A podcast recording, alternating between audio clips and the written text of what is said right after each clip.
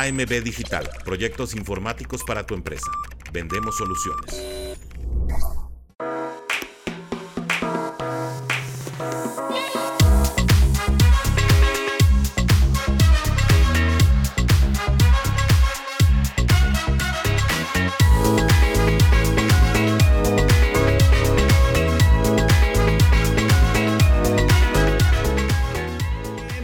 Amigos, ¿cómo están? Un programa más del podcast del coach Carlos Rosado. Coach, ¿cómo está? Muy buenas noches. Ustedes van a ver este programa en la mañana. Cuéntenos, coach, ¿cómo he leído esta semana? Bien, bien, bien. ¿Cómo andas, Tigrillo? Este, pues ya recuperando, ¿no? De la semana pasada, del Día de Acción de Gracias de tantos partidos de la NFL y este, se pone muy interesante, ¿no? Lo que ha sucedido, este eh, esta semana, la semana 12, y ahorita, bueno, también una semana tremenda, ¿no? Este, ya yo creo que de, aquí hasta el mes de enero, juegos de postemporada, ¿no? Juegos de playoffs en temporada regular, veremos muchos de ellos, uno el de San Francisco en contra Eagles, que, este, que realmente quizás se puedan enfrentar otra vez, ¿no? En el campeonato de la conferencia nacional. ¿Qué este juegos de esta semana nos vamos a presentar Fox, coach? Cuéntenos. Ya, ya que empezamos con este. Sí, sí, exactamente. Cuéntenos, coach. Sí, este, el jueves, saben, el jueves por la noche, los Cowboys en contra de Seahawks. Y el domingo a mí me toca eh, a las 12 Arizona contra Pittsburgh y el de mm, Rams contra Cleveland. Los Rams contra los Browns. Y pues sí, van a estar interesantes. Ahorita ya todos tienen implicaciones de playoffs. Empieza a cerrarse la temporada. Antes de la semana 1, como semana 2, como que ah, tenemos colchoncito. Aquí ya no, aquí ya un, error. Se te va el partido. Ya lo vimos en el partido de la semana pasada de Eagles contra Bills, ¿no? O sea, un errorcito o muchos acumulados. Se te va el partido, no reaccionas. Y pues la verdad, eso le pesa muchísimo. Le va a pesar mucho a Bills, coach. Sí, sí, sí, tremendo, ¿no? Este, qué juego, ¿no? El de Filadelfia contra Buffalo y este cosas bien interesantes en ese partido que aprender, ¿no? Por parte de los Bills de Buffalo, un equipo que no pudo cerrar, que no pudo ser clutch, que no pudo convertir en tercera oportunidad, que tiene problemas a la defensiva y, y, de admirarse lo que ha hecho Filadelfia, lo que ha hecho Jalen Hurts para venir de atrás, lo que ha hecho Nick Siriani, con ese porcentaje, no había visto ¿eh? el porcentaje de, juegos ganados cuando va perdiendo en el cuarto cuarto. Cuando inicia el cuarto cuarto y va perdiendo, tiene el 61%, o sea, se, se une ahí con John Madden y con Vince Lombardi, obviamente con menos partidos, pero 19 ganados, 12 perdidos, que tiene un gran porcentaje de juegos ganados este, viniendo de atrás. O sea, si comparas a Carl Shanahan, que es otro de los grandes entrenadores en la NFL, Carl Shanahan creo que tiene un récord de 36, 37 perdidos, cero ganados cuando va abajo en el cuarto cuarto, ¿no? Entonces, eso te habla de, las cosas interesantes, ¿no? del cocheo, de cómo preparar tu equipo y de que al final el fútbol americano y, y, más en la NFL, por lo parejo que son los partidos, los ganas en el cuarto cuarto. Tienes que ser clutch, tienes que saber cerrar los juegos, tienes que saber ajustar y, y no perdonar en el último momento.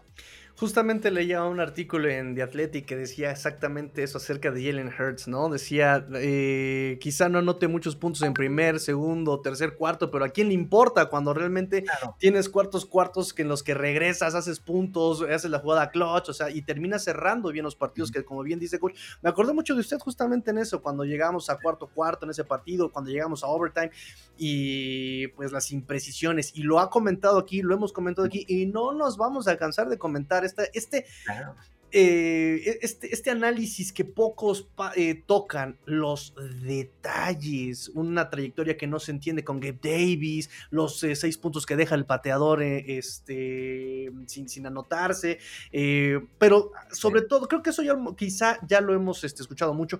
Yo lo que quiero preguntarle es, ¿qué cambió de mm, Ken Dorsey a eh, Joe Brady fue mejor, fue peor, eh, hay que confiar para los fanáticos de Bills. ¿Qué, qué, podemos seguir esperando?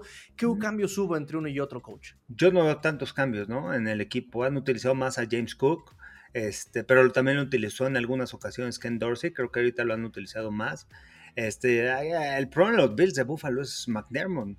O sea, no, no hay que irnos tan lejos, ¿no? O sea, ¿qué está sucediendo con este equipo de los Bills? Sí, cambió la cultura, llegó, hizo un gran cambio, este, porque llevó a Bills a postemporada, es un equipo contendiente, pero realmente no ha sabido cerrar los partidos, ¿no? O sea, yo desde ese, desde ese juego que tuvo la oportunidad de ganar la Kansas City, en donde con tres segundos le dan el balón a la ofensiva y Mahomes te gana el partido al final del juego con tan poco tiempo. Es increíble, ¿no? Dejó ir a Leslie Fraser por él querer mandar las jugadas defensivas y al final la defensiva pues es su debilidad, ¿no? Hoy en día. A pesar de todas las lesiones, al final de cuentas la defensiva pues no ha logrado cerrar, ¿no? Y lo vimos en este partido. La primera mitad Jalen Hurts pésimos números, no hizo nada, Bills dominando. O sea, como ofensiva, como corredor ofensivo, ¿qué te piden? Puntos y yardas, ¿no? Convertir en tercera oportunidad y, ese tipo de, detalles. Lo hizo, ¿no? Joe Brady en el partido. Fueron 500 yardas de, los Bills de Buffalo. Tuvieron 22 oportunidades en tercera oportunidad. Por lo regular, un partido muy bueno. Tienes 15, 18 veces oportunidades en tercera oportunidad. Aquí fueron 22, convirtieron 13. O sea, fue un buen porcentaje también en conversión en tercera oportunidad, a pesar de la cantidad de, jugadas que tuvieron en esa situación de campo. Y al final, bueno, logran anotar puntos y este, pero no logran cerrar. Entonces también tienes que la defensiva juega un papel importante. Y, y, quién es el encargado de la defensa? Pues el head coach, ¿no? Sean McDermott. Entonces creo que por ahí yo creo que, que, que, hay que tomar ese apunte, ¿no? O sea, hay que entender también los Bills qué está pasando este, y cómo logran ajustar después de las lesiones de, de, piezas claves en esta defensiva y que no ha podido ajustar, ¿no? Al final de cuentas, este McDermott. ¿eh? En juegos cerrados les cuesta mucho trabajo ganar. En, en juegos donde obviamente ganan por ventaja, por mucha ventaja, pero en juegos cerrados les, este, su récord es negativo. Entonces, pues creo que esos son de, las, de, los detalles, ¿no? De, que están viviendo hoy en día, es la realidad de los Bills de Buffalo. Y pues triste porque me parece que poco a poco se va cerrando más y más y más esa ventana de posibilidad para Buffalo. ¿Cómo, cómo lo ve usted? Sí, sí, sí, sí. Y, Josh Allen jugando, o sea, buen nivel. O sea, cuántas yardas lanzó, fue de sus mejores partidos. Este, y, bueno, al final pues, necesitas el complemento, ¿no? De, de tu defensiva entiendo perfectamente, pudo haber convertido este...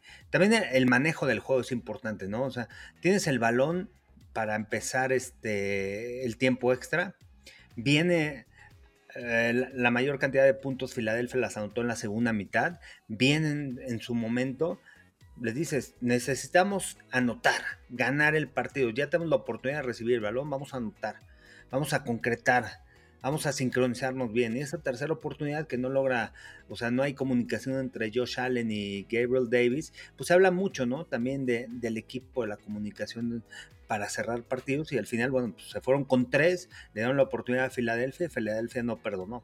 Fue un clutch. De hecho, justamente ahora con el movimiento de Jason Pierre-Paul a los Dolphins, hoy comentó algo muy muy interesante. Dice, lo que tienen en común los equipos de Supertazón en los que he estado, que fue en su momento Gigantes y Tampa Bay, es justamente tres cosas. Uno, se juega físico. Dos, están en la misma página todos los jugadores, están sincronizados, están en la misma sintonía. Y tres, este, se confían el uno en el otro. Claro tres cosas que tienen en común estos equipos en los que he estado, eh, que han ganado supertazones. Y creo que sí, aquí falla un poco esta parte de la sincronización, porque al final de cuentas estoy revisando. Eh, son 51 intentos, que también se me hacen demasiados, 29 completos, 339 yardas, dos pases de anotación, este, una intercepción para Josh Allen, 82.1 eh, de quarterback rating. O sea, sí son, son buenos números, pero eh, son esos detallitos. Jalen Hurts, 31 intentos, 18 completos, 200 yardas cerradas, tres pases de anotación eh, por pase, una intercepción, 96 puntos de quarterback rating es la comparación entre los dos quarterbacks estadísticamente. Sí, sí, sí. Este, al final, pues ese sonó la defensa de los Bills de Buffalo, no cerraron y este y de, Filadelfia, ¿no? También comentar que la, entrevista de es interesante, ¿no?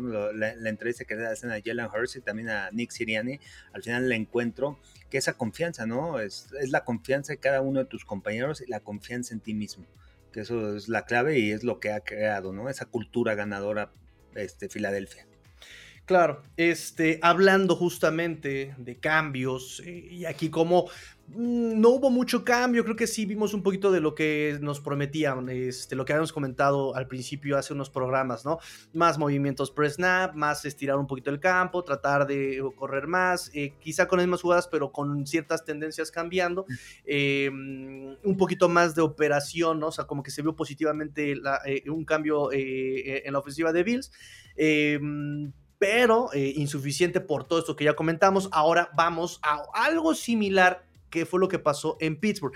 Cambiaron eh, de Matt Canada a Mike Williams, el coach de quarterbacks, y cuatro, más de 400 yardas en su primer eh, pues, ejecución como, como play caller en la ofensiva.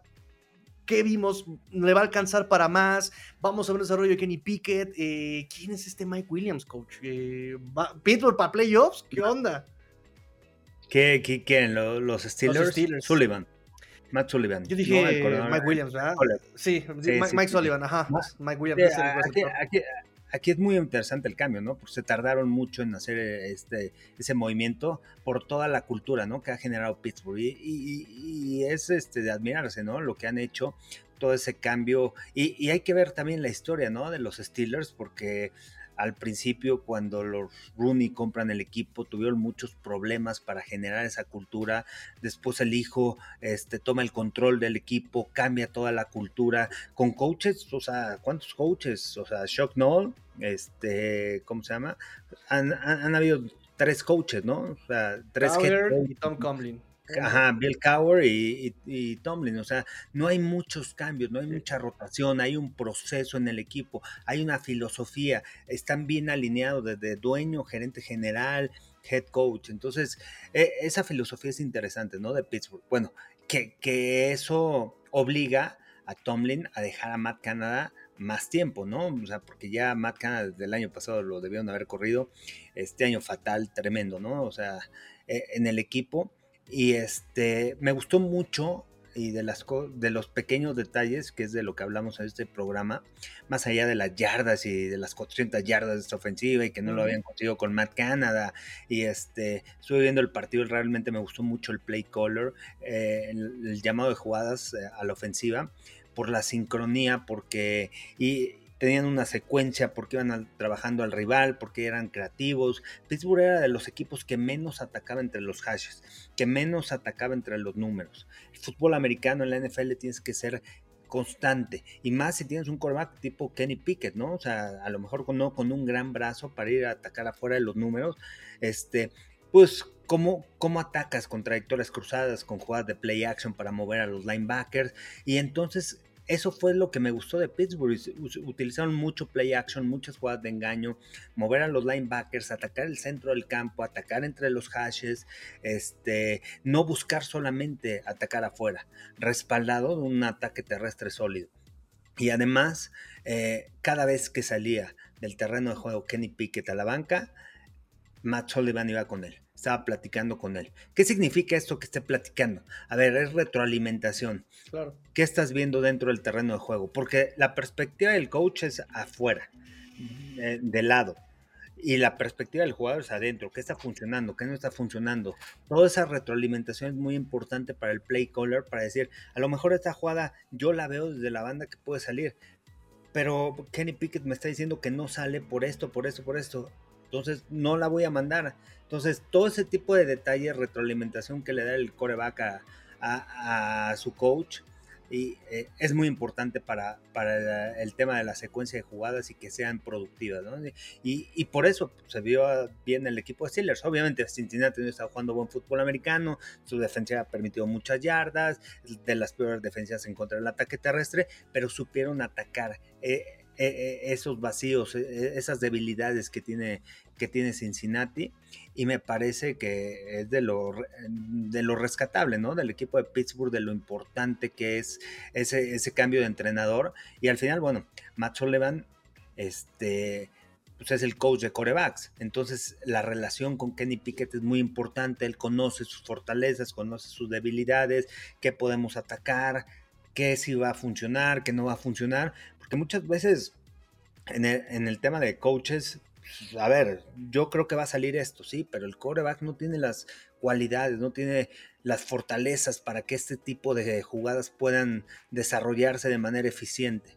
Entonces, me parece que Sullivan conoce más a Kenny Pickett y eso ayudó mucho al equipo. Tampoco digo que Pittsburgh vaya a ser la gran ofensiva de la temporada porque todavía de muchas cosas, pero sí mejoró. Entonces, algo importante es cómo vas a mejorar. Viendo las estadísticas, mejoraron de una semana a otra, ¿no? O sea, me toca narrar, narrar el juego de Pittsburgh, me toca esta semana, ya estoy estudiando Pittsburgh y, he visto todo, o sea, en tan poco tiempo cómo mejoró, mejoraron en, en, muchos aspectos, muchas categorías, muchas cosas importantes, ¿no? Entonces, eh, eso es de llamarse la atención de, por parte de, de los Steelers que creo que van a estar en playoffs, que creo que va a ser un equipo contundente y que mejoró ¿no? su ofensiva, que era su debilidad, y esto respalda mucho. O sea, no, no puedes poner todo el peso en la defensiva.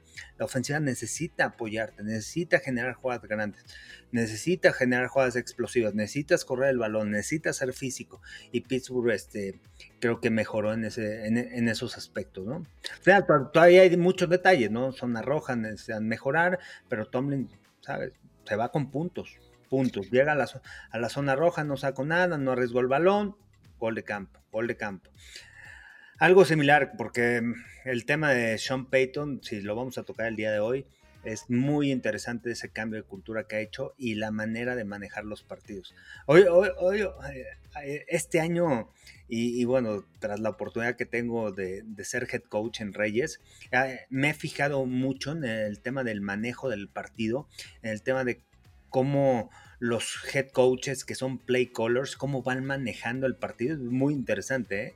Este, entre ellos Sean Payton, Mike McCarthy, quienes son los encargados de mandar las jugadas, cómo van mandando la secuencia, qué hacen en, eh, este, cuando están en la yarda 30 del rival, cómo van manejando esas situaciones y, este, y al final cómo van llevando el partido. Entonces es interesante, es una estrategia. El fútbol americano no es tan fácil así de que, sí, ya vamos a anotar, ay, ¿por qué no anotan? Es la peor ofensiva, es la peor defensiva. Todo tiene una estrategia. ¿Por qué no se la jugaron en cuarta oportunidad? ¿Por qué no son más agresivos? Si las analíticas dicen esto, a ver, tienes que, que, que ver el juego, la secuencia, en qué cuarto vas, cómo se siente el equipo, diferentes detalles, ¿no? Que son interesantes. Por eso es la responsabilidad del head coach tiene que estar en todo, la, con el compromiso con todo, el tiempo, el estado de ánimo del equipo, el estado físico del equipo, el arbitraje, el clima, situación de campo, o sea, es todo, todo lo que tiene que estar revisando y por eso de la importancia de estar todos en la misma página, haber preparado el partido, confianza en tu staff, en tus asistentes.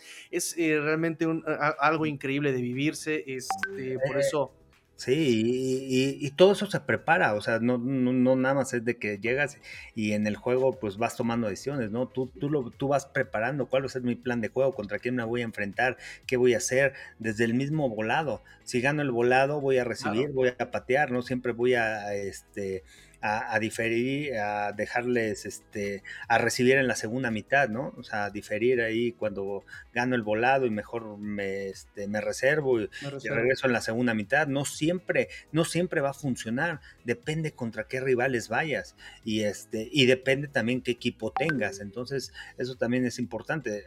Vean a Sean Payton, es impresionante.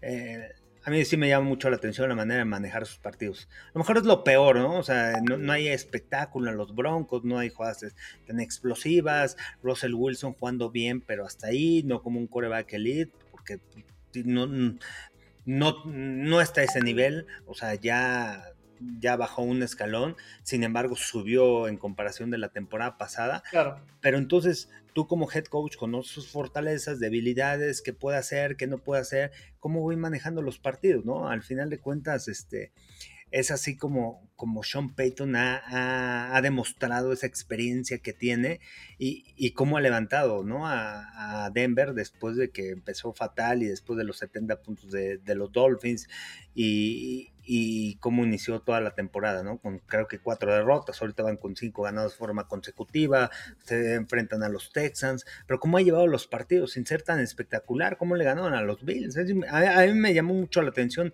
la manera de manejar el partido de los Bills. Que es justamente eso, y lo que hemos dicho, coach. A veces eh, uno pensaría que las jugadas espectaculares y las jugadas de tipo mayor ganancia. No, no, no. A veces jugar básico es lo más importante también. O sea, saber las bases, ¿no? Partir de lo básico, las bases del fútbol y sobre eso, este, justamente fundamentar tu estrategia. Y ahí va eh, interesante cómo son las cosas. Al principio de la temporada decíamos, nah, hombre eh, Chargers ahora con Kellen Moore, le va a poner aprietos a, a, Mahomes y Andy Reid. ¿Dónde está Chargers en este momento? Y hablando justamente de cómo se preparan los juegos, de cómo se cierran los partidos. Y Chargers no cierra partidos. O sea, Chargers sigue abriendo el zaguán de par en par en últimos cuartos. Ahora, aquí el tema es, se ha criticado mucho a Justin Herbert por esa intercepción en último cuarto, por ese intentional grounding en último cuarto, por ese fumble en el último cuarto, pero es un poco injusto. Ahorita hablamos justamente de este tema, lo que implica una victoria, lo que implica una derrota, al estar en la misma sincronía en el equipo, eh, las decisiones que se debe tomar a lo largo del partido y cerrar en cuarto cuarto. No toda es la responsabilidad de Justin Herbert, ¿no? Eh, si bien puede ser alguna parte eh, por ese intention, por ese error que tiene en cuarto cuarto, pero ¿qué lo motivó? ¿Qué lo orilló? ¿Qué, digamos, llevó en todo el partido a que caiga ahí? En esa jugada que derrame el vaso. O sea, hay que, hay que considerar también las decisiones de Brandon Staley también, que eh, yo creo que está viviendo horas prestadas en Chargers. Sí, ¿cuántas veces ha tenido esta eh, este año la oportunidad de ganar en el cuarto cuarto? Contra los Vaqueros, contra Miami, ahorita contra Baltimore, estuvo parejo. ¿Qué, ¿Qué, es lo que buscan los equipos? Va a Pittsburgh, llegan en el cuarto cuarto muy parejo y de repente sucede algo, una jugada grande, una escapada, una serie ofensiva larga, logran anotar cuando eran puros goles de campo. ¿Qué ha sucedido con los Broncos? Lo mismo, ¿no? Contra los Bills, que fue? Gol de campo, gol de campo, zona roja, no son eficientes. Llegan en el cuarto cuarto, pum, te clavan un touchdown. O llegan antes de la primera mitad, pum, touchdown en los momentos claves saben cómo resolver. Y, los Chargers no han sabido, ¿no? O sea, esos partidos que han tenido la oportunidad de ganar, que, que, por eso traes a Kellen Moore. O sea, no nada más para acumular yardas, para desarrollar a tu quarterback, este, y además para hacer clutch, para cerrar en el cuarto cuarto. Jalen Hurts, eh, de las, otra vez retomando el tema de, de, de Filadelfia, este, cinco partidos ganados cuando ha ido abajo en el marcador por 10 puntos. O sea, solamente Joe Montana en el 89, cuando fue el MVP, este, pudo hacer eso, ¿no? O sea, van perdiendo 10 puntos, regreso en el partido y vámonos, gano el encuentro. Y los Chargers no han podido hacer eso, ¿no? O sea, en varias ocasiones, en varios partidos han tenido la oportunidad y no han sido clutch en los momentos claves, en donde tiene que aparecer tu ofensiva, en donde tienes un coreback elite, porque realmente Justin Herbert es un coreback elite. Eh, entonces, ¿qué puedes hacer con este coreback, no? O sea, cerrar esos partidos, jugar, hacer jugadas grandes y este y bueno, pues al final pues no, no han podido resolver y eso creo que le va a costar el puesto a, a Brown Staley y, yo no sé si se va a quedar Kellen Moore, ¿no? Porque también este, nos ha dejado, o sea, no ha, no ha sido tan contundente de lo que esperábamos. Tú ves a los vaqueros de Dallas hoy en día en la ofensiva y es diferente. Mike McCarthy se le criticó mucho, ¿no? Al principio de la temporada llega a zona roja y no anota, llega a zona roja. ¿Por qué? Porque no va a tomar una captura, porque no va a provocar un castigo, porque va a sacar puntos en la primera mitad, va a acumular puntos y a lo mejor te empiezan a salir jugadas, poco a poco empiezas a cambiar un poquito para ser más contundente en zona roja, pero sin arriesgar el balón, sin arriesgar la posición de campo. Hoy los Cowboys, la, la verdad McCarthy lo que ha hecho a diferencia de Kellen Moore, es totalmente diferente, ¿no? Se ven unos Cowboys contundentes, se ven unos Cowboys que saben manejar el partido, que entienden qué tipo de equipo son, que, que es, un equipo que se va arriba en el marcador y que obliga a los rivales a venir de atrás. Ahora vamos a ver si en momentos importantes, cruciales, pueden cerrar el partido. Ya vimos que contra Filadelfia pues no pudieron, ¿no? Por el tema al final de ejecución pero estuvieron ahí durante todo el partido. Entonces, esos, esos, esos detallitos creo que le van a costar a Brandon Staley este, eh, yo creo que es su puesto y, y, también ser una mente defensiva, algo similar como McDermott. Eres mente defensiva, tú eres el head coach y además eres el que manda las jugadas a la defensiva y es la peor defensiva. O sea, no has levantado la defensiva y con esas y con esos jugadores que sea, tienes a Mac, Khalil Mac, cuando estaba Joey Bosa que este que se lastimó y ya está fuera toda la temporada, pero cuando estaba también tenías gente elite, tienes a Derwin James, en Santi Samuel, o sea, tienes jugadores elite en este equipo, o sea, no, no, no, tienes una defensiva como la de Chicago, o sea, que dices, y ve, lo que ha hecho Matt Everfluss, ¿no? Cómo ha levantado la defensiva de, de, los Osos de Chicago. A pesar de no tener tantas piezas así que digas o jugadores elite, ¿no? Bueno, ¿cómo han cambiado las cosas en Dallas que ya hasta Dak Prescott está en la conversación para ser MVP? Ahora, eh, eh, y, esto eh, quiero comentárselo porque hace ratito decíamos, las tareas de un coordinador ofensivo es yardas, puntos, pero me parece que también aquí algo que hemos mencionado es la importancia de desarrollar jugadores, desarrollar jugadores. ¿Y qué ha pasado con Josh Allen? No hemos visto un desarrollo y hemos visto simplemente retrocesos. Vamos a ver con la nueva historia de Joe Brady, apenas va uno o dos partidos. ¿Qué ha pasado con eh, Kenneth Moore? Hemos visto realmente un brinco, un desarrollo de Justin Herbert. Y así es como vamos este, a ir también considerando ahorita eh, lo que ha pasado con Dallas. Hemos visto un mejor Dak Prescott. También todavía hay un poco de dudas en el sentido de que ganan muy bien de locales, pero de visitantes aguas, porque se nos caen de repente. Sí, claro, al final han ejecutado, han ganado contra con equipos que tienen récord perdedor, han, han sido dominantes, ¿no? Y han complementado con la defensiva. Y, realmente si tú ves a los vaqueros, el roster es tremendo, una de las mejores líneas ofensivas, tiene un corredor o dos corredores que les puede dar rotación, que se pueden escapar, que tienen velocidad. Tienes uno de los top 5 receptores hoy en día en la NFL como CD Lamb. Este, tienes un buen grupo de alas cerradas, tienes un buen complemento de receptor con Brandon Cooks, tienes a Michael Gallup. O sea, ves el roster ofensivo y es sólido. Ves el roster defensivo, Micah Parsons, tienes a Doron Blanc que realmente este, con esas cinco intercepciones que ha regresado hasta la anotación, es impresionante lo que ha hecho esta temporada, tras la lesión de Trevon Diggs, del otro lado tiene Stephon Gilmore, ¿y por qué le tiran a Daron Blanc? ¿Por qué, los corebacks no quieren arriesgar y lanzarle del lado de Stephon Gilmore? Algo que nadie dice, o sea, sí, Daron Blanc lleva cinco intercepciones, es impresionante en la conversión del, jugador, el regreso del año, porque creo que estuvo lastimado la temporada pasada, o, o del defensivo del año pero ¿por qué, le, ¿por qué ha sido tan productivo? Porque al lado contrario de, donde está este, Stephon Gilmore, no le tiran, no lanzan, entonces los corebacks no se arriesgan a lanzar ese lado, ¿no? De Stephon Gilmore. Eh, pero bueno, a lo que voy es, tienes un roster muy amplio, ¿no? Eh, Kears, este, como safety, este, Marquis Bell, eh, eh en el centro del campo, de Marcus Lawrence, o sea, tienes un o sea, tú ves el roster y el talento que tienen los vaqueros de Dallas es impresionante. O sea, este equipo, de, si tú lo ves, es para llegar al Super Bowl. Ahora tienen que ejecutar y tienen que demostrar. Vamos a ver con equipos que ganen, pero eh, en cuestión de talento lo tienen.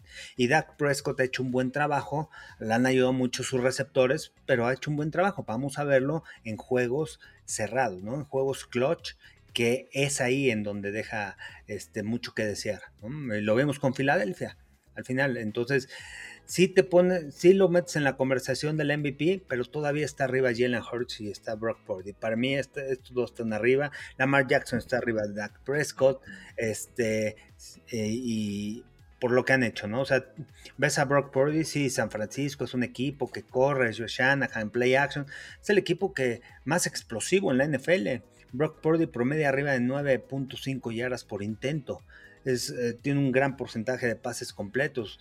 Sus receptores promedian arriba de 14, de 15 yardas. Divo Samuel, Brandon Ayuk creo que hasta 17 yardas por, por recepción. O sea, no es un equipo que esté conservador. Sí, pasecitos cortos generan yardas después de la recepción, pero también pueden ir, este, pueden ir vertical. Entonces son jugadas, o sea, para mí Brock Purdy, Jalen Hurts y, Lamar Jackson están arriba de, de Dak Prescott en la conversación de, del MVP. Sí, sí, sí, digo, también se busca la constancia, ¿no? Constancia y este, y como lo ha comentado, pues ahí está la constancia que por lo menos Jalen Hurts lesionado, con rodillera mecánica, con zapatos feos, zapatos bonitos, pero ahí está este, ganando partidos. Sí, ¿y qué decimos cada semana, no? O sea, toda la gente, no, están jugando horrible los, los Eagles, ¿no? Jugaron muy mal, no, no se ven como el año pasado. Claro, eso. ¿Cuál es su, cuál es su récord? Es el mejor récord de la NFL, o sea, olvídate cómo juegues, aquí lo que cuenta es ganar y ya, y lo están haciendo. Eh, a mí sí me llama mucho la atención de Nick Sirianni, yo lo pondría este, como coach el año, ¿no? O sea, sí, del talento que tienen, este, pero conjuntar ese mismo talento dos años en forma consecutiva, ganar partidos en donde vienes de atrás, o sea, no ha sido nada fácil para, para el equipo de Filadelfia, ¿no? Perdió a sus dos coordinadores. Perdió a sus dos coordinadores y se mantiene, es el mejor récord en la NFL, es el equipo más contundente, ¿no? Este, sé que Shane Steichen puede estar ahí en la conversación por lo que ha hecho con los Colts. Realmente nadie, nadie habla de los Colts, pero hoy en día están en postemporada este, Houston está fuera. Demico Ryans ha hecho también un gran trabajo, es de admirarse, y sí, Stroud también con grandes números, pero no para MVP, sino para no, novato ofensivo del año. Eh, Ryans está en la pelea, en la conversación del coach del año, pero yo pondré a Nick Sirianni. ¿eh? Eh, me, gusta mucho lo que ha hecho Demico Ryans, me, me gusta mucho lo que ha hecho Shane Steichen, John Harbaugh también tiene un buen récord, pero realmente sobresaliente arriba de ellos lo que ha hecho Nick Siriani, ¿no? Para mantener el equipo. Y, vamos a esto, ¿no? O sea, la confianza en tus jugadores, que cada uno también confía en ellos. O sea, el jugártela en cuarta oportunidad y uno, este, en tu territorio, sabes que con la Brotherly Shop vas a conseguir el primero y diez, este, cada vez que estás en corto, ya sabes con qué jugada vas a ir, ya todos saben que van a ir con el quarterback sneak, con el Brotherly Shop, con el push, este, ¿cómo se llama? El touch push. El touch push. Y, sabes que, que, viene esa jugada y no la puedes detener. No. Eh, simplemente las bases del fútbol americano, bloqueo y tacleo, es agresividad, es ganar, es ganar en la línea de golpeo y esa confianza les da a Nick Sirianni, ¿no? O sea, eh, como head coach yo, yo, le dije igual, ¿no? A Dinos el año pasado, cada vez que estemos en tercero, segundo y corto vamos a ir con el quarterback Nick fuimos la mayoría de las ocasiones con eso y, logramos hacer este primero y diez. En una casi nos, escapa uno de nuestros jugadores, pero es la confianza que tú le das a, tu equipo, ¿no? De poder convertir y, le dices, pues sí, te doy la confianza porque sé que vas a ganar.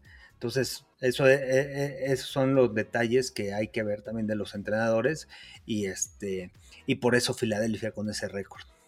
Es interesante también cómo querían este, vetar esa jugada, ¿no? Cuando es de las jugadas más futboleras que hay, o sea, que, es básica del fútbol, o sea, es exactamente tacleo, bloqueo. sí, ya. O sea, pero bien entrenado, ¿no? O sea, tú ves cómo, o sea, e, e, es fundamental la explosividad que tiene este eh, Jason Kelsey tiene que estar muy bajito. ¿Por qué? Porque al final él va a pegar en las tablas, va a pegar abajo. Si quieres ir por arriba, pues te voy a echar para atrás, entonces vas por atrás, ¿no? O sea, no hay soporte. Al final eh, es, de, es, pat level, ¿no? Este tipo de, de jugadas. Y este y bueno, tiene un gran coach de línea ofensiva, ¿no? Jeff Stoutland es uno de los mejores coaches para desarrollar jugadores, ¿no? En la línea ofensiva de, del equipo de Filadelfia y, eso pues obviamente se ve reflejado, ¿no? Es una de las mejores líneas con el talento que tiene. Y ojo, ¿eh? Lane Johnson cuando no juega del lado derecho, que quizá no juega en el equipo en el juego contra San Francisco, está todavía en duda, hay que ver el reporte del viernes. Este, es una pieza importante porque el récord de Filadelfia no es el mismo o sea, tiene un récord negativo o no es el mismo de ganados cuando no está Lane Johnson. Entonces, este, nada más ahí un, dato, nada más para, para estar al pendiente de ese juego. La gente que, le, que está en quinielas y todo. Sí, de hecho. y bueno, coach, este, vamos a platicar entonces. Hemos platicado de coordinadores, de cambios y que, pues, de alguna forma, eh, con algunas modificaciones dentro de la plantilla del staff de coacheo, puede haber mejoras. Ya hemos visto que sí hay mejoras en ciertos aspectos, en otros no tanto. Coordinadores, coordinadores, head coaches. Pero aquí viene la pregunta, ¿qué pasa cuando el problema no, se puede, no, no, puede ser cambiado o no puede ser despedido? Y sí, me estoy refiriendo a las Panteras de Carolina. Aquí el tema va más allá de cocheo, ya van tres coaches desde 2018 y el tema de Panteras sigue siendo eh, pues terrible lo que se está viviendo ahí en Panteras de Carolina. Vemos a un dueño que está metido hasta la sopa en el equipo, un dueño que se presume de paciente por cómo maneja sus negocios, eh, pero existen anécdotas donde compra. Si, un mesero le hace un gesto, una mala cara a David Tepper, David Tepper con el dinero del mundo compra el restaurante simplemente para despedir al mesero. Ese tipo de eh, anécdotas se cuentan sobre el señor. Eh, un, dueño que incluso es, es propietario del Charlotte Football Club y ya despidió también a un director técnico de ese equipo. Eh, ya lleva, ya se inventó al legendario dentro de la franquicia Ron Rivera, ya hizo eh, de las suyas con Matt Rule, no congenió con Frank Wright. Eh, y vemos que el problema no es tanto de cocheo, ni de coordinadores, ni de, ni de jugadores, viene un poco más arriba donde no hay una paciencia por desarrollar un proceso, eh, el dueño está metido, vemos incluso en el draft, ¿no? Hay equipos donde el dueño está, pero pues hace su comentario y se acabó. No, Tepper tenía que estar en primera fila y tenía que tomarse su pick. Y cree que el saber de negocios es lo mismo que llevar un buen equipo de fútbol y no es así. Entonces, hay un artículo también en The Athletic que hablaba, eh, olvidé el nombre de quien escribió, pero es un, es, es un señor que trabajó con Nick Saban, que trabajó con Águilas, que trabajó con Colts, que incluso trabajó con Frank Wright y platica. Yo tuve dos tipos de jefes. Nick Saban fue el que más se metía en mis asuntos y el que más me estuvo preguntando, pero él me estuvo preguntando cuando trabajábamos en los Dolphins, porque él ya tenía cierta experiencia y me preguntaba para yo que yo me diera cuenta de los detalles. Oye, ¿ya hiciste esto? Oye, ¿ya hiciste el otro? Oye, ¿lo hiciste bien? Entonces me hizo crecer para darme cuenta de los detalles. Y por otro lado, estando en Filadelfia, el dueño, eh, no, me, no, no, era tan instigoso, no, no, no se metía tanto, pero con una, con, una eh, petición me rompía todo el esquema y me decía, yo no sé lo que tengas que hacer, para que lo hagas bien, pero lo tienes que hacer bien. Y entonces ya no era tan eh, instigoso como, como, como este Nick me daba la carta abierta y ahí es otro tipo de, de, liderazgo, ¿no? Ahora yo me las tengo que ingeniar para hacer lo que el dueño quiere. Dos tipos de liderazgo muy distintos, pero que los dos me aportaban, dice este eh, eh, escritor en, en, The Athletic, no olvide su nombre, perdónenme. Este, y dice, ¿qué pasa cuando llega David Tepper, que no tiene ni idea de lo que es eh, mandar a un equipo de fútbol y está todo el tiempo pidiéndote cosas y instigándote y está todo el tiempo ahí acosándote? Pues llega el punto en que paraliza la institución, de poner el ejemplo, ¿no? Porque no sabe qué me está pidiendo, si lo hago lo estoy haciendo mal, no, no hago lo que quiere. Entonces llega una parálisis del equipo y, y vemos las consecuencias coach, ¿qué hacer con este tipo de dueños que, que, ni picha, ni cacha, ni deja batear? Todo está mal, pero se tiene que hacer como yo digo. ¿Qué, qué va a pasar con Panteras? Lo, lo, único, el único que va a sobrevivir es el dueño. Es lo único que ha sobrevivido desde el 2018. Sí, es lo, único. Y aparte viene, a mí se me hace raro, ¿no? Porque viene una organización donde fue dueño, donde fue accionista, que es los Steelers, ¿no? Los Steelers. Y cómo cambiaron esa cultura, ¿no? De, de, tener un proceso con los coaches. Aquí yo lo veo como el tema de la alineación. O sea, tiene que estar alineado tanto el dueño como el gerente general como el head coach. Y todo parte de la cabeza. Al final, el gerente general se va a ir, head coach se va a ir. ¿De quién es el equipo? Es de él. Al final, él va a tomar las decisiones. Entonces, pero sí tiene que haber una alineación y lo que él quiere, qué, qué es lo que va a querer. Y, también entender que todo lleva un proceso. No es la única organización, ¿eh? Que está así. No es la única, ¿eh? No, tristemente. ¿Sabes quién más? Los Giants. Los Giants, ¿cuántos, ¿cuántas temporadas este, ganadoras han tenido? ¿Cuántas han tenido en los últimos años? O sea, es un gran problema el que tienen ahí este, los dueños de los gigantes de Nueva York, ¿no? O sea, el tema de, Snyder con, Washington, lo mismo, ¿no? O sea, además de todos los, de todos los factores, de todas las cosas, este, demandas que tuvo y todos los, este, todas las diferentes acciones que hizo, ¿no? Pero este, aquí el tema que hay varias organizaciones así, ¿no? Que no entienden esa alineación. A mí me gustó mucho cuando escogen a los Broncos de Denver, y no me acuerdo si fue el gerente general o fue el dueño, el presidente del equipo, cuando, cuando viene la entrevista y, deciden que y, dicen, ¿por qué Sean Payton? ¿no? O sea, ¿por qué escogemos a Sean Payton como entrenador en jefe? Y, hablan más allá de lo que son las X y las O. Hablan una cuestión de liderazgo, una cuestión de cambio de cultura, una, una cuestión de cómo llegar a un ambiente organizacional. Y eso Este, y por eso optan en, escoger a Sean Payton. Eh, ¿A qué voy con eso? Es alguien que tiene claro que para ganar necesitas tener un ambiente organizacional, necesitas estar alineado. ¿Qué es lo que quiere el dueño? ¿Hacia dónde nos vamos a dirigir? Y cómo lo vamos a ejecutar para poder conseguirlo. Y todo estar en el mismo canal y trabajar sobre eso, ¿no? Entonces, pocos equipos tienen eso. Todos, quieren resultados a, corto plazo. Claro. Este, pero sí fue muy, o sea, a mí me llamó mucho la atención por, porque más allá de los resultados, decían, es un proceso. Entienden que el proceso de crear una cultura lleva tiempo, no es de un día para otro. Ahora, nos vamos con Carolina, que no hay eso, ¿no? No hay esa alineación por el tema de la rotación de coaches y todo. Ok, está bien. Frank Reich, este, como entrenador en jefe. ¿Cuál es la...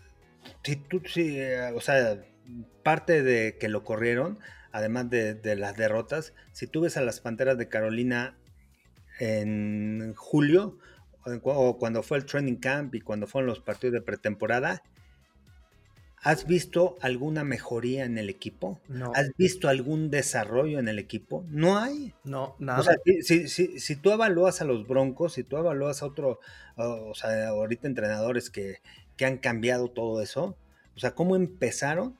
Y cómo ha venido su desarrollo a lo largo de las, las semanas, cómo han crecido. Aquí en Panteras fue lo mismo.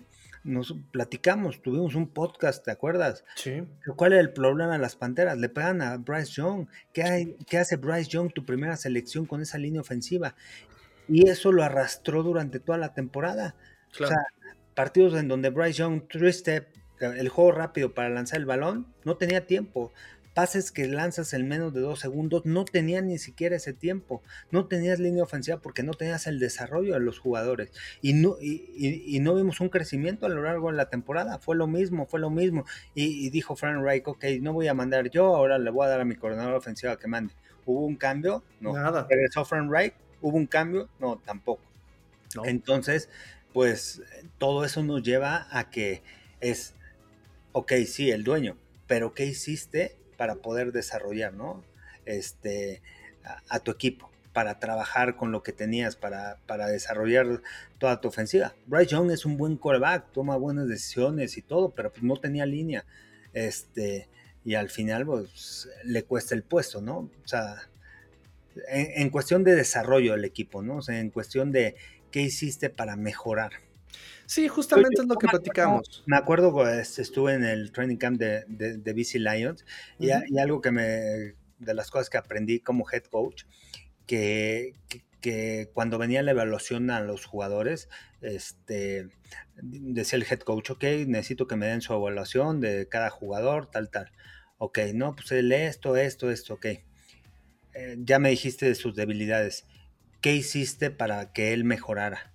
Entonces, no, pues no, no hice nada. Ah, no. Bueno, entonces haz y ya después me traes una evaluación y real.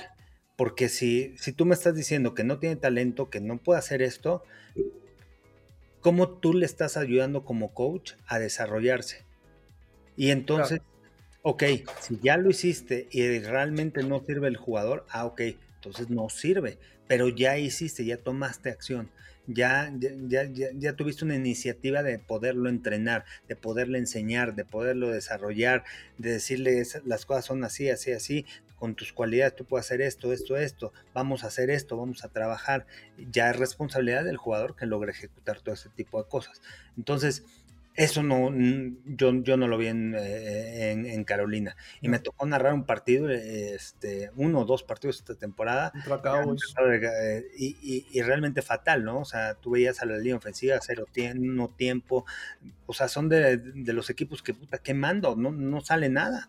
O sea, empezaron a correr un poco el balón y todo, pero realmente yo decía, ¿por, pues es que no generan jugadas explosivas. Eh, yo, yo lo veía en video y puros pasitos cortos, puros pasitos de 5 yardas. Este, y, cuando intentaron largo, pues no tenía tiempo Bryce Young. Entonces, este, todo partía también, ¿no? De, esa línea ofensiva y de, bueno, del desarrollo, ¿no? Para mejorar, aunque sea poquito, semana tras semana, ¿no? Sí, justamente platicábamos de la importancia no solamente de resultados en, en cuanto a la hoja, ¿no? De puntos, yardas, el desarrollo de jugadores, y es que no se ve. Incluso eh, leía también unos artículos este, de Charlotte en cuanto a ese tema. El objetivo de traer a Frank Ryder era traer a todo un staff de cocheo estelar que pudiera desarrollar. Este, se trajeron a su coach de running backs eh, y la verdad es que ni siquiera vimos a un eh, Miles Sanders que pudiera explotar. O sea, tampoco vimos a Miles Sanders. Eh, entonces, por eso es que se va Josh McCown, que era de, hecho su primera este, etapa como, como asistente de coacheo, como coach de corebacks, ¿no? No hubo un desarrollo de Bryce Young, no hubo un desarrollo de los running backs. Choba Hobart, de hecho, brillaba a veces más que el mismo Sanders. Este, o sea, esa parte de, de coacheo no, no se vio. Eh, entonces, sí, efectivamente, por un lado, la impaciencia del dueño y por otro lado, Frank Reich no, no se ayudó tampoco mucho. No, no, no, y, tú ves cómo quedaron el año pasado. Steve Wilkes lo que hizo con este equipo, ganaron cinco partidos, pudieron correr el balón, era un equipo físico, logró cambiar la cultura cuando yo, eh, se quedó con el puesto de Matt Rule, ¿no? Como head coach interino. O sea, realmente logró conjuntar al equipo, logró cambiar la cultura en tan poco tiempo. Y de repente dices, no, no lo quiero, este, quiero un coach ofensivo. ¿Por qué? Porque voy a tener mi primera ronda, voy a hacer el cambio, voy a escoger a un coreback y, este y, confío en que una mente ofensiva me va a poder ayudar a desarrollarlo, ¿no? Sí, pero no nada más es el coreback, es la línea ofensiva, son los receptores, o sea, son varios aspectos, no nada más es una cosa, ¿no? Sí, claro, claro, claro, claro. es, como, eh, es como la gente, ¿no? O sea, que, o sea, Bill Belichick ya fuera todo lo que han dicho y ya, ¿no? Es, o sea, se están quejando de, de, uno de los mejores coaches, ¿no? O sea, o sea, ya antes sí era y ahora no es, ¿o cómo? O nada más ganó por Brady, sí, Brady tacleaba, Brady equipos especiales, Brady regresaba patadas, Brady bloqueaba, Brady atrapaba balones, ¿no? Sí, claro, cuando además en ese equipo la era el equipo, ¿no? Exacto, sí, sí, sí, sí, cuando además digo, me duele mucho admitir, pero incluso hasta los equipos especiales pateadores ganaban partidos y hasta supertazones en Patriotas, este, las defensivas, ¿no? O sea, sí, sí, sí, sí, sí, volvemos, volvemos regresamos al tema de todo lo que eh, incluye una victoria una derrota, es un trabajo en conjunto y un fracaso en conjunto si, uno, si, si lo queremos ver también así de esa forma.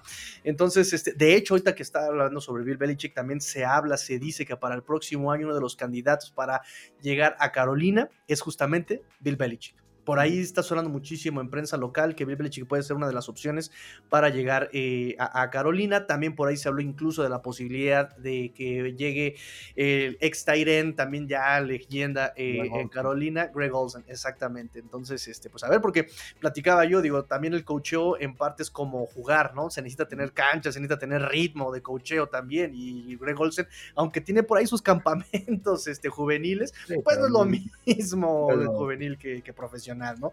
¿Qué pasó con Jeff Saturday, no? E, exactamente, Jeff Saturday que también estaba en televisión, Greg Olsen también está como comentarista, analista. Que, que, realmente yo tengo un cuate que jugó con él, Saturday, y dice, no manches, este cuate era súper inteligente, súper líder en el equipo y todo, pero eso es como jugador, como coach es otra cosa, ¿no? También.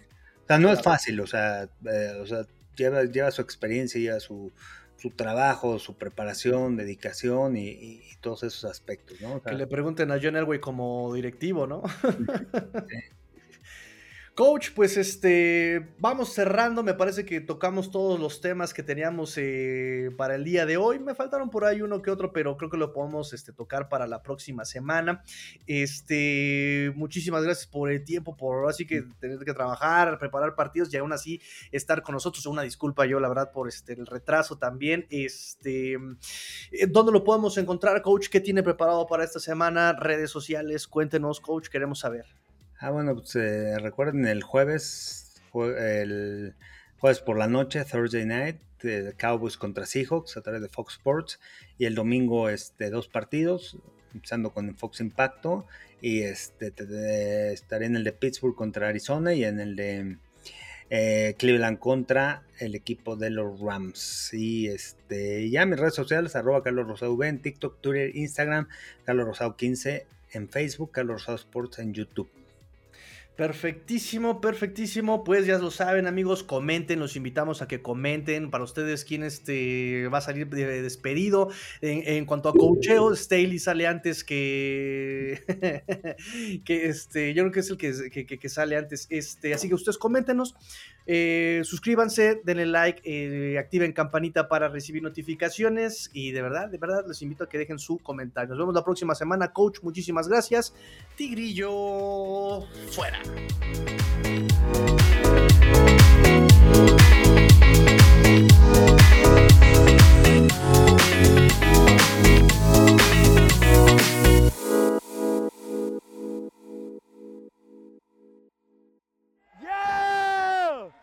Let's go! Let's go!